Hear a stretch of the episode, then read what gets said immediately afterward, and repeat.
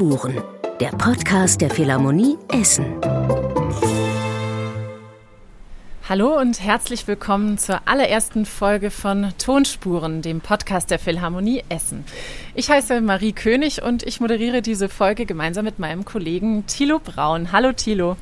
Hallo, wir wollen in diesem Podcast der Philharmonie Essen die Künstlerinnen und Künstler, die auf der Bühne Musik machen, einladen, damit ihr, liebes Publikum, sie auch erlebt mit ihren Gedanken, mit ihren Gefühlen in Bezug auf die Kunst selbst, aber auch auf ihren Alltag. Denn die sind ja immer viel unterwegs, man muss proben und das ist äh, eine Herausforderung, alles ähm, auf die Beine zu stellen damit am Ende schöne Konzerte rauskommen, die wir dann in der Philharmonie erleben können. Wir hoffen, es geht ein bisschen in die Tiefe, es wird persönlich und es wird ganz sicher auch ein bisschen verspielt. Und jetzt habt ihr vielleicht schon gemerkt, dass da im Hintergrund plötzlich ein Orgelton begonnen hat. Wir sind nämlich gerade leider nicht in der Lage, zusammen an einem Ort diesen Podcast aufzuzeichnen. Wir sehen uns virtuell und da haben wir uns überlegt, wir wollen gerne zumindest akustisch in einem gemeinsamen virtuellen Raum sein. Und es ist heute in dieser Folge ein Kirchenraum. Warum, das erfahrt ihr später. Das hat mit unserem heutigen Gast zu tun. Und den möchte ich jetzt sehr herzlich begrüßen. Herzlich willkommen, Raphael Pichon. Bienvenue. Willkommen. Vielen Dank. Hallo. Wir wollen diesen Podcast jeweils starten mit einem Geräusch, das für einen Ort steht, an dem sich unsere Gäste gerne unterhalten. Und Raphael, bei dir haben wir an eine Kirche denken müssen. Und jetzt ist natürlich die Frage, haben wir richtig getippt? Unterhältst du dich gerne in Kirchen? Yes, I need to confess that uh, the first contact with a church acoustic ich muss zugeben, dass der erste Kontakt mit Kirchenakustik ein großer Schock für mich war. Ich war noch ein kleiner Junge. Meine musikalische Ausbildung hatte ich auf der Geige begonnen. Da war ich sechs. And totally by coincidence, when I was nine, um, und als ich neun war, ganz unerwartet, bekam ich den Vorschlag, in einem Knabenchor mitzumachen. Zum ersten Mal war ich uh, mittendrin in der Mehrstimmigkeit, mitten in einer Kirche. Ich bezeichne das immer gerne als eine Art chemische Reaktion, also eine Reaktion zwischen unterschiedlichen Klängen, dem Stein und dem Raum, der Architektur. Und ich glaube, dass mit diesem körperlichen Schock mein musikalisches Leben angefangen hat. Wir werden über diesen chemischen Schock oder diese chemische Reaktion, von der Raphael Pichon jetzt gesprochen hat, auch gleich noch reden. Aber jetzt möchte ich gerne erst einmal unseren Gast, unseren Hörerinnen und Hörern vorstellen. Raphael Pichon ist geboren 1984 in Paris. Er ist Dirigent, Sänger, Geiger, Ensembleleiter und mit seinem Ensemble Pygmalion ist er der aktuelle In-Residence-Künstler in der Philharmonie Essen und er gestaltet über die gesamte Saison hinweg mehrere unterschiedliche Konzertformate. Schon als kleiner Junge hat er, wie er gerade schon erwähnt hat, im Chor gesungen am ehemaligen Hof des Sonnenkönigs in Versailles. Und auch noch während der Schulzeit hat er dann Geige und Klavier gelernt, wie schon gesagt, hat dann in in Paris am Conservatoire Musik studiert und schon während des Studiums stand er dann als erfolgreicher Sänger, als Countertenor auf der Bühne. Und dann hat er gleich mal sein eigenes Ensemble gegründet mit nur 22 Jahren, Pygmalion. Und diese Formation ist spezialisiert auf Barockmusik. Mit diesem kreativ gestalteten Programm, die Pygmalion immer macht, hat das Ensemble schon viele Preise gewonnen. Und ja, was diese Programme ausmacht und was den Gründer und Dirigenten Raphael Pichon persönlich an seiner Arbeit beschäftigt, darüber wollen wir eben jetzt mit ihm sprechen. Ja, und ich freue mich, dass wir direkt nochmal auf diesen Punkt eingehen können, auf dieses Erweckungsmoment, nämlich die Johannespassion. Äh, Raphael Pichon hat es gerade schon angesprochen und von einer chemischen Reaktion gesprochen, äh, die da passiert ist, als er mit neun Jahren in Versailles im Knabenchor dieses Stück aufgeführt hat. Äh, Raphael, kannst du das nochmal zusammenfassen, was wirklich das Magische war an diesem Moment, als da Musik und Raum und vielleicht auch Text zusammengekommen sind? Of course, I spoke about this chemical reaction about sound, but it was really definitely bigger than that. Ich habe über diese chemische Reaktion gesprochen, aber es war definitiv mehr als das. Ich glaube, es war eine einmalige Einführung in das echte Leben. Damit meine ich, dass es ein großer Schock war, vor einer so menschlichen, gewalttätigen, ehrlichen und zynischen Geschichte wie der Johannespassion zu stehen. Dieses Stück ist so menschlich, weil es zuallererst ein Drama ist. Es ist so dicht, so schnell und wir haben es mit so menschlichen Themen zu tun. Es geht um Urteile, um Verrat, um Liebe. Und ich glaube, für einen neunjährigen Jungen war es tatsächlich wie eingeführt zu werden in das, was das Leben wirklich ist. Wenn man neun ist, kann man das natürlich unmöglich erklären, weil es eine so komplexe Welt ist mit so vielen verschiedenen Parametern. Es ist ein bisschen wie bei einem Schmuckstück, versteht ihr, was ich meine? Die Mechanismen darin sind so genial und vielschichtig, aber gleichzeitig ist es so frisch, so direkt, so bewegend, selbst für jemanden, der nichts davon versteht. Und genau so war das bei mir. Das war mir alles völlig fremd. That was my case. I was, I was totally virgin of that. Ja, da wollte ich äh, gerade nachfragen, weil ein kleiner Knabe im Alter von neun Jahren kann natürlich äh, nicht die ganze Komplexität begreifen von diesen Themen Bestrafung, Liebe, Erlösung, was da alles drinsteckt, aber irgendetwas hast du ja doch äh, begriffen oder hast du doch erlebt in diesem Moment. Und ich frage mich, was, was ist das, was man selbst, wenn man so klein ist, erleben kann an dieser Kunst? You're right, you're perfectly right, but uh, I think that's exactly the genius of Bach. Ja, du hast total recht, aber ich denke, genau das ist das Geniale an Bach. Denn was ich total klar empfunden habe, war seine Fähigkeit, eine tiefe Botschaft des Lichts inmitten dieser Dunkelheit zu vermitteln. Er erschafft einen Dialog, eine Zusammengehörigkeit erstmal unter den Musikern und dann auch zwischen den Musikern und dem Publikum. Ich glaube, das war für mich das erste Mal, dass ich diese Idee einer Gemeinschaft erlebt habe. Physische, metaphysische, spirituelle, aber vor allem eine menschliche Gemeinschaft. Und ich glaube, danach war ich erstmal wie so ein Junkie. Ich wollte den Kontext und die Parameter von all dem wiederherstellen, um das immer und immer wieder zu erleben. I wanted to, to recreate the context and the parameters to experience that again and again. Darauf werden wir später gleich auch noch eingehen, aber mich würde jetzt noch interessieren, wie war das denn überhaupt im Knabenchor? Das ist ja eine sehr spezielle Gemeinschaft. Wie war da die Atmosphäre? It's determinated totally my musical life. Why I das hat mein ganzes musikalisches Leben bestimmt. Deswegen wollte ich auch nicht einfach Dirigent werden und ein Orchester nach dem anderen dirigieren, sondern ich wollte diese Art von menschlichem Abenteuer fortsetzen. Deswegen habe ich das Ensemble Pygmalion gegründet. Das war genau die Art von musikalischer Erfahrung, die ich weiterführen wollte. Ein Knabenchor besteht zur Hälfte aus Menschen und zur Hälfte aus Musik. Und ich denke, genau das hat man auch in einem freischaffenden Ensemble wie Pygmalion. Diese Erfahrung des Knabenchors war alles, was ich hatte, als ich anfing und alles, was ich fortführen wollte. Also zwei Dinge waren auf jeden Fall schon da. Einmal dieses Erlebnis einer Gemeinschaft, einer eben menschlichen Gemeinschaft, die überhaupt ermöglicht, dass man große Musik schaffen kann und durch dieses Erlebnis auch die Vision, wie das sich anfühlen kann, wenn Kunst gut funktioniert. Der dritte Punkt ist aber, dass man auch ein Handwerk lernen muss. Man muss verstehen, wie man das ähm, hinbekommt, solche Musikereignisse in die Tat umzusetzen. Die Vision war ja schon da. Wie hat sich dein Leben ganz konkret verändert von diesem Moment an, also dieser Entschluss, ein professioneller Musiker zu werden? Wie ist der gereift? Why it's absolutely evident that ich denke, es ist klar, dass es eine einzigartige Chance ist, die wir jedem Kind auf der Welt bieten müssen, zu singen und mehrstimmigen Gesang zu erleben. Warum? Weil es eine unglaubliche Schule der Neugierde ist und weil man diese Art von Gefühlen erlebt, weil man entdeckt, dass Musik nicht nur schön ist, sondern so viel mehr als das. Dass sogar Bachs Musik hässlich sein kann und dass sie fähig ist, diese Art von Emotionen und Schocks hervorzurufen. Ich stamme nicht aus einer Künstlerfamilie, aber ich wollte einfach mehr über alles wissen, über die Komponisten, über die Musik, über die Instrumente, über den historischen Kontext, über den philosophischen Kontext, über den liturgischen Kontext, über die Malerei, über alles. Ich habe mich voll auf den Knabenchor eingelassen und ich habe angefangen, Orgel zu lernen, auch um bei den Gottesdiensten spielen zu können und um zu lernen, wie man Sänger begleitet. Und dann hatte ich auch die Chance, eine ganz besondere französische Modellschule zu besuchen. Vormittags hatte man ganz normalen Unterricht und am Nachmittag nur Musik. Und dann hat der Dirigent des Knabenchors mir die Aufgabe anvertraut, ihm zu assistieren. Ich habe also Proben geleitet und dann auch einige Stücke im Konzert dirigiert, als wir im Sommer eine Tournee gemacht haben.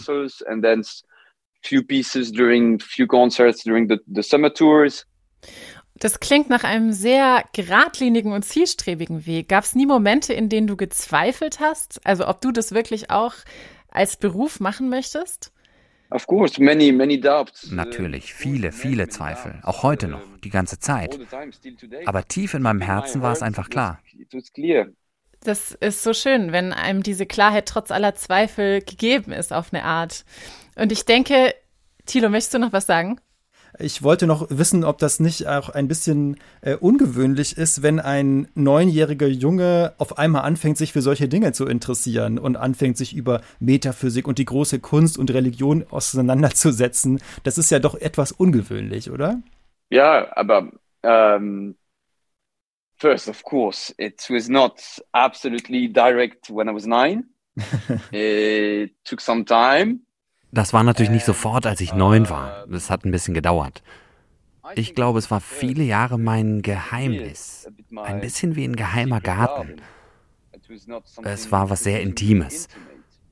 Und es hat ein paar Jahre gebraucht, bis ich das mit anderen teilen konnte.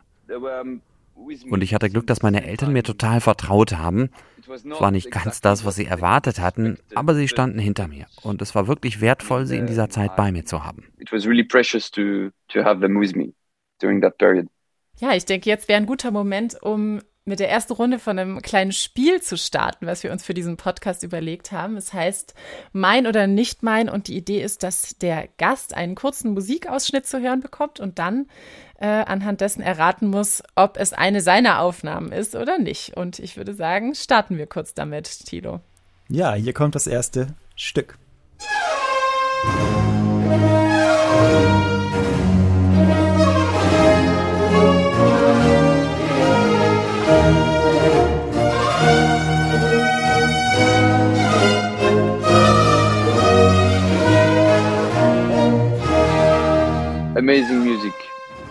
Zoroastre, Rameau. Unglaubliche Musik. Zoroastre von Rameau. Ist es eine Aufnahme von dir? Ich bin mir nicht sicher, ob wir das sind oder nicht. Wir haben dieses Stück, glaube ich, für die CD Enfer aufgenommen, also ein Programm über die Hölle. Vielleicht ist es das nicht. Ich, ich glaube, es ist ein bisschen zu schnell. Ich bin mir nicht sicher. Aha. I'm not sure. Wir können auch noch mal zehn Sekunden reinhören und du entscheidest dann danach, ob es von dir ist oder nicht.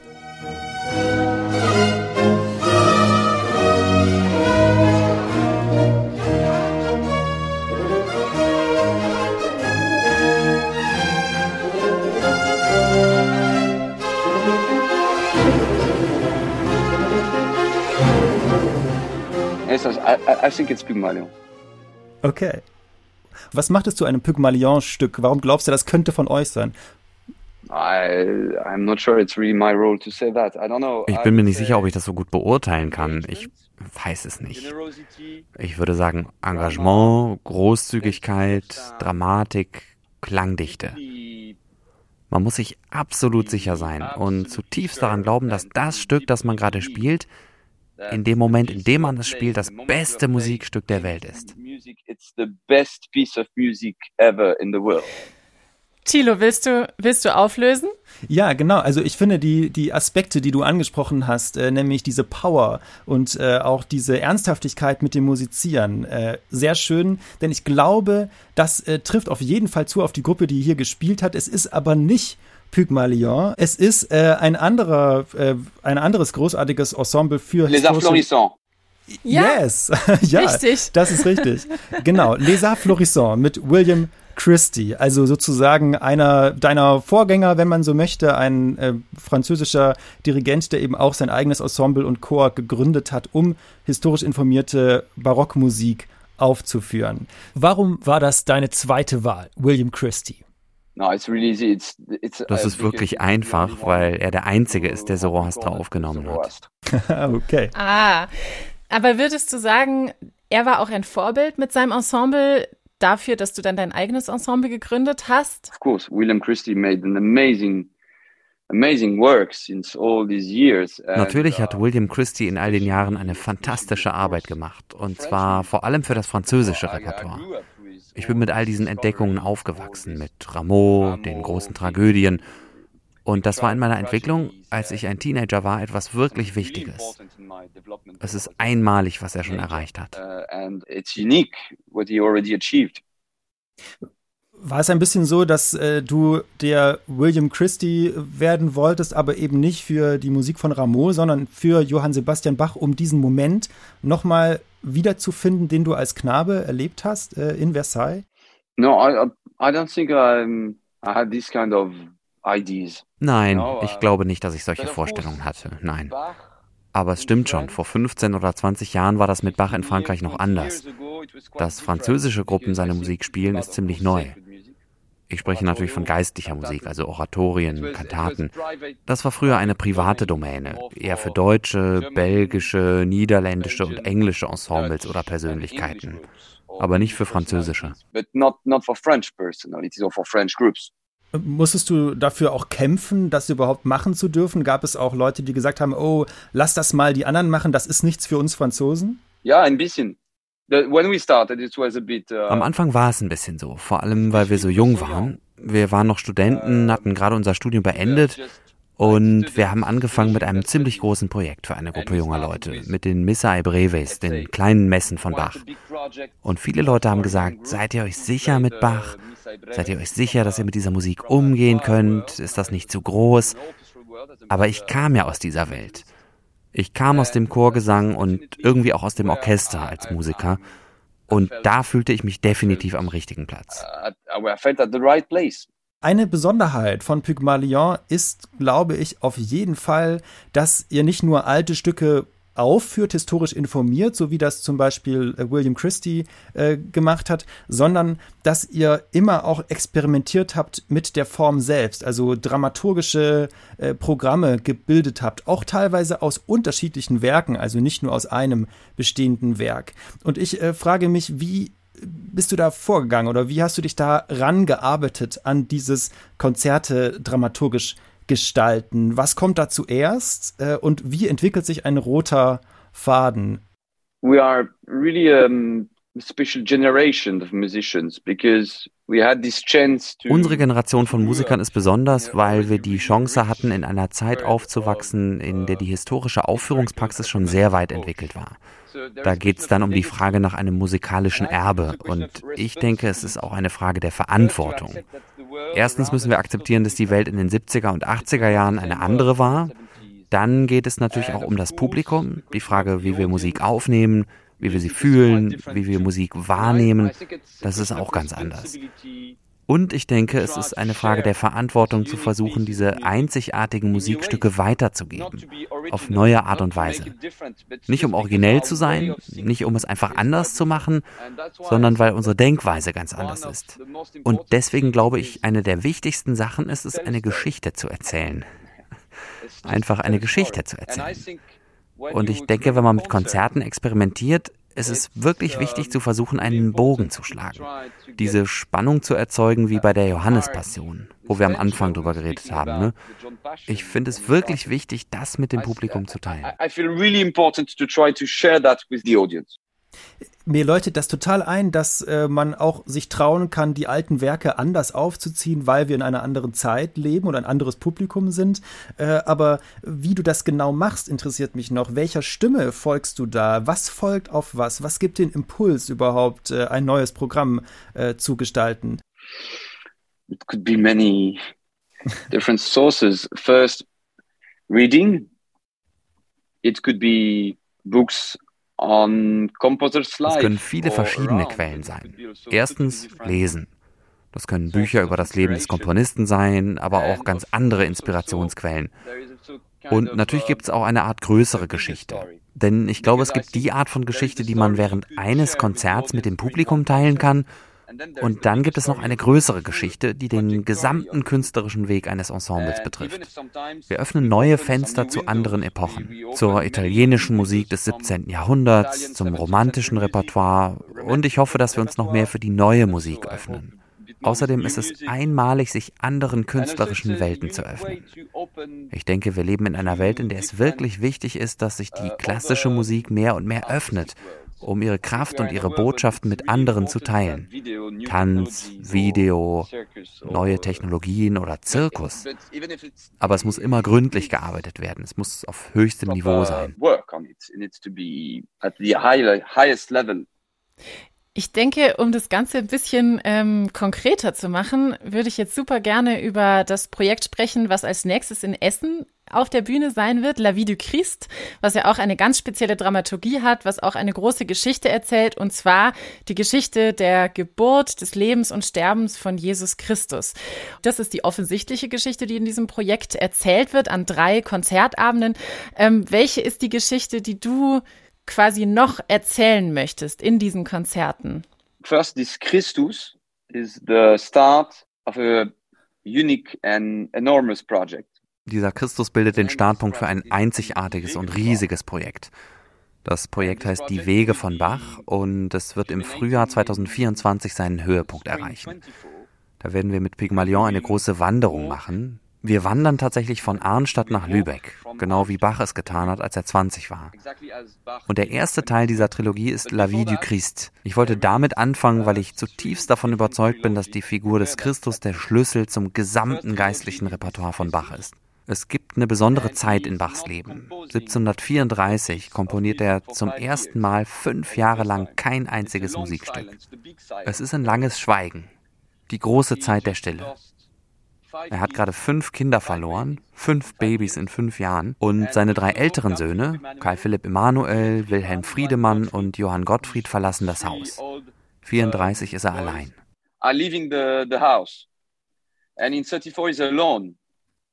Ich finde es ganz schön, dir beim Reden zuzuhören, weil man merkt, äh, sofort, wie viele Gedanken da sind, wie viel Material alleine von Bach kommt, was dich inspiriert, also die Lebensgeschichte, dann natürlich die Möglichkeit, diese Themen auch mit anderen Kompositionen zu verknüpfen. Und ich denke, das ist ein guter Moment, um unsere zweite Runde einzuläuten von mein oder nicht mein, unserem kleinen Spiel. Denn das kann ich, glaube ich, vorher schon sagen, es wird um Johann Sebastian Bach gehen. Es ist ein Stück von Johann Sebastian Bach und mich interessiert total, was du darüber sagen wirst, wie man Bach musizieren muss, damit es eben diese ganzen Botschaften auch kommunizieren kann. Das Prinzip ist genauso wie vorhin. Du musst sagen, ob es eine Aufnahme ist von dir oder nicht. Und hier kommt die Musik. Feucht Meine. Jesu meine Freude.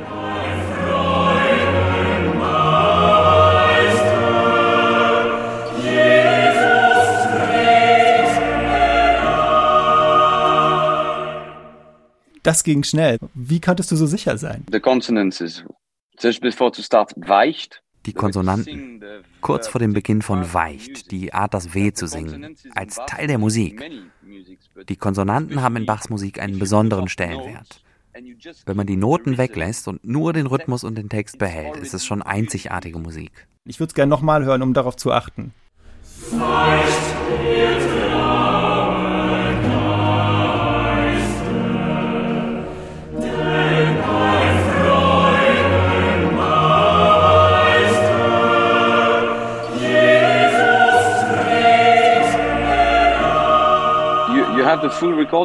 Hast du die komplette Aufnahme da? Können wir mal den Anfang von Der Geist hören? Ah, der Geist hilft unserer Stück. Schwachheit auf. Schwachheit auf, ja. Aha, okay, also aus dem Bachwerkeverzeichnis 226 lese ich hier. Ich spiele mal ab, ich bin selbst gespannt, was wir jetzt genau hören. Ich habe es nicht im Kopf.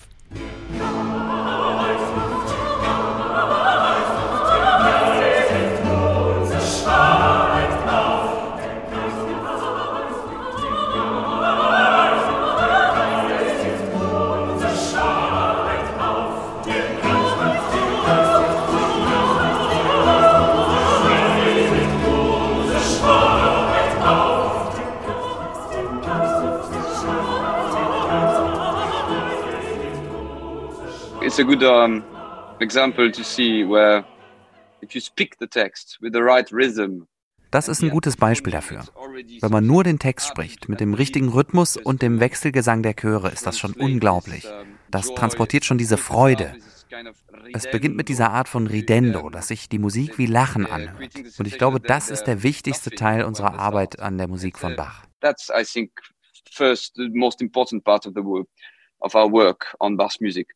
Die Aufnahme, die wir gerade gehört haben, die ist ja vor allem für mein Ohr erstmal sehr lebendig und sehr leicht. Und es gibt ja auch so Bachaufnahmen, wo das dann sehr ernst, sehr würdevoll und gewichtig gesungen wird. Und trotzdem sagst du, es soll nicht nur leicht sein, nicht nur fröhlich, sondern eben auch intim, also auch in die Tiefe gehen. Ist das vielleicht das Geheimnis von Pygmalion, dass es Leichtigkeit, Humor verbindet mit dem Willen in die Tiefe gehen? Oh, I think you're right. I think it's our way to to look at Bach change. I think ich glaube, da hast du recht. Ich denke, unser Blick auf Bach hat sich in den letzten 20 Jahren verändert. Und zwar zum Guten. Vorher war da vielleicht zu viel Respekt oder zu viel Distanz. Da ging es mehr um den Wissenschaftler Bach als um den Menschen Bach. Versuchst du auch wirklich dir diese Figur auch vorzustellen, wie er da mit seinen Kindern im Wohnzimmer vielleicht ein bisschen auf dem Klavier spielt? Ja, natürlich. Und, und, wie stellst du ihn dir vor? Wie, wie ist er für dich? Was war er wahrscheinlich für ein Mensch? I guess um, absolutely fascinating man. Er war ein absolut faszinierender Mann, sehr ambivalent, sehr präzise, aber ich glaube auch sehr zart, sehr tief sehr allein. Ich glaube, er war ein wirklich komplexer Typ, aber so tief mit seiner Rolle verbunden. Ich denke, er hatte eine klare Vorstellung von seiner Rolle als Musiker und hat sich voll und ganz darauf eingelassen. Mhm. Ich würde so gerne noch äh, viel länger dir zuhören, Raphael Pichon, aber ich glaube, du musst jetzt schon bald los in die Probe, so wie du das angekündigt hast. Daher wäre jetzt meine allerletzte Frage, ähm, wenn du deine Rolle beschreiben müsstest, deine Rolle als Musiker, wie du sie jetzt gerade bei Bach erwähnt hast, wie würdest du deine Rolle beschreiben? I think it's quite banal, but I think it's uh, das ist ziemlich banal, aber ich denke, es geht darum, alles zu tun, um die Absichten des Komponisten zu vermitteln. Und gleichzeitig zu akzeptieren, dass es durch unsere Augen, durch unsere Körper, durch unsere Seelen geschieht. Und diese Kombination kann die echte chemische Reaktion hervorrufen, die man braucht, um die Kraft der Musik zu entfesseln. Ist es vielleicht sogar mehr als nur eine chemische Reaktion, sondern auch eine Art von äh, spiritueller Reaktion, die du dir vorstellst? Also würdest du dich auch äh, so eine Art als eine Art Priester vielleicht der Musik von Johann Sebastian Bach äh, bezeichnen? Ist das ein Bild, mit dem du dich anfreunden kannst? Absolutely not. Okay. No, no, I'm nothing like a priest. I'm a craftsman. Nee, auf gar keinen Fall. Nein, nein, nicht wie ein Priester. Ich bin ein Handwerker. Aber sogar Kraftwerk könnte etwas wirklich Spirituelles sein. Es geht um Ehrlichkeit. Okay. Und wie diese Ehrlichkeit dann auf der Bühne klingt, das gibt es zu hören in der Philharmonie Essen am 4., 5. und 6. März in der Philharmonie das zentrale Projekt der Residence von Raphael Pichon und seinem Ensemble Pygmalion, La Vie du Christ ist da zu hören. Außerdem gibt es dann auch noch später im März die späten Sinfonien von Mozart und am 23. April ein A cappella Konzert mit barocken und romantischen Werken. Soweit noch der kleine Ausblick, wo man dann Raphael Pichon eben auch auf der Bühne erleben kann. Ja, damit würde ich sagen, sind wir dann leider schon am Ende unseres Podcasts. Ja, ich möchte auch vielen Dank sagen an Raphael Pichon für yeah. äh, deine Zeit äh, hier mit uns. Ähm, Thank you. Really damit, nice to speak with you. Und damit sind wir am Ende unserer ersten Folge von Tonspuren. Uns interessiert natürlich, wie ihr unseren Podcast findet, wie er euch gefällt. Lasst uns gerne ein Feedback da, zum Beispiel bei Facebook oder auf Instagram. Da können wir dann eure Anregungen einfließen lassen in unsere, unsere Arbeit. Und wir freuen uns, wenn ihr dann beim nächsten Mal wieder dabei seid. Tschüss und vielen Dank fürs Zuhören. Tschüss. Tschüss. Tonspuren, der Podcast der Philharmonie Essen.